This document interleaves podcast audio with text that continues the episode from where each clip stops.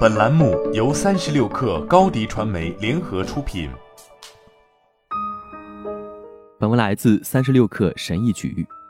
Facebook 联合创始人马克扎克伯格与特斯拉的首席执行官埃隆马斯克，这两个人有什么共同点？两人都在跟一些大问题缠斗，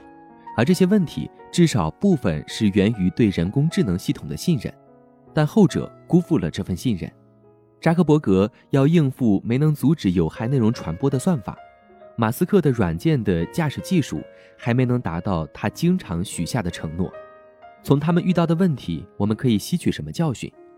人工智能还没做好准备去迎接黄金时代，而且也很难知道什么时候能准备好。公司应该考虑把注意力放在形成高质量的数据，同时雇佣人工来完成人工智能。还没做好准备的工作，深度学习 AI 系统原来是想大致模拟人脑，现在这种系统已经可以发现肿瘤、驾驶汽车还有写作，在实验室环境下，他们展现出惊人的结果。但问题就在这儿，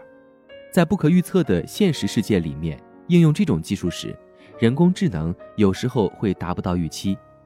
当有人吹嘘它可以用于医疗保健等高风险应用时，这种情况令人担忧，更大的问题在于人类的语言总是在变，这也就难怪聘请来给 Facebook 的算法提供支持的约一万五千名内容审核员工作会过量。去年，纽约大学斯特恩商学院曾进行一项研究，研究建议，如果 AI 不能胜任内容审核这项工作的话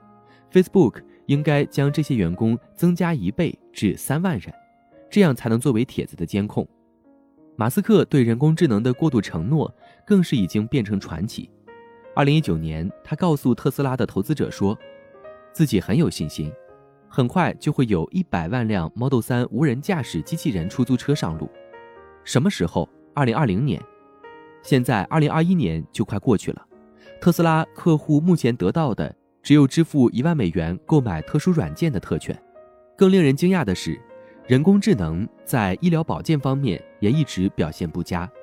本来这个领域对于 AI 技术而言是最有希望的。今年早些时候，《自然》杂志上的一项研究分析了数十种只在检测 X 线以及 CT 扫描当中存在的新冠疫情疾病迹象的机器学习模型。研究发现，由于各种缺陷，没有一种模型可用于临床环境。根据相关数据，在经过一段时间的稳步攀升之后，全球对人工智能初创企业的风险资本投资，在过去一年出现了飙升。根据彭博社对文字记录的分析，在过去十年的时间里，企业财报电话会议提到人工智能的次数一直在稳步上升。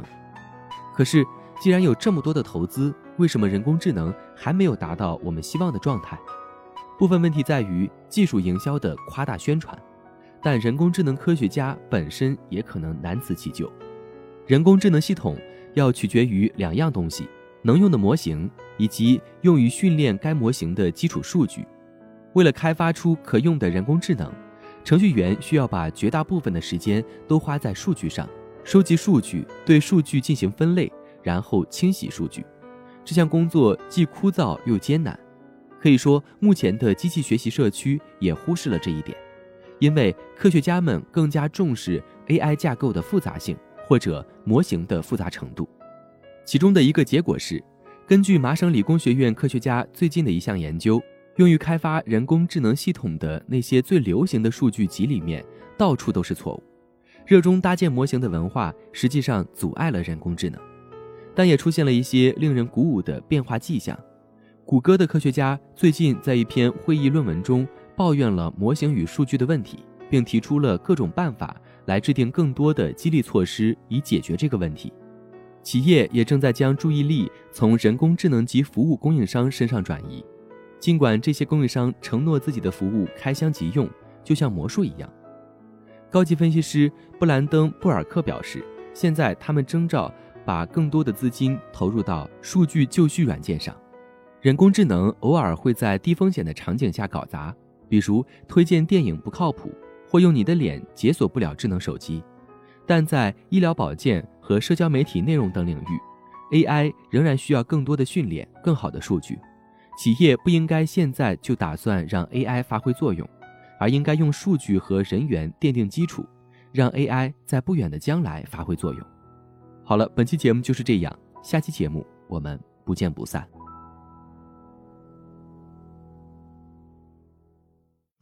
高迪传媒为广大企业提供新媒体短视频代运营服务，商务合作请关注微信公众号“高迪传媒”。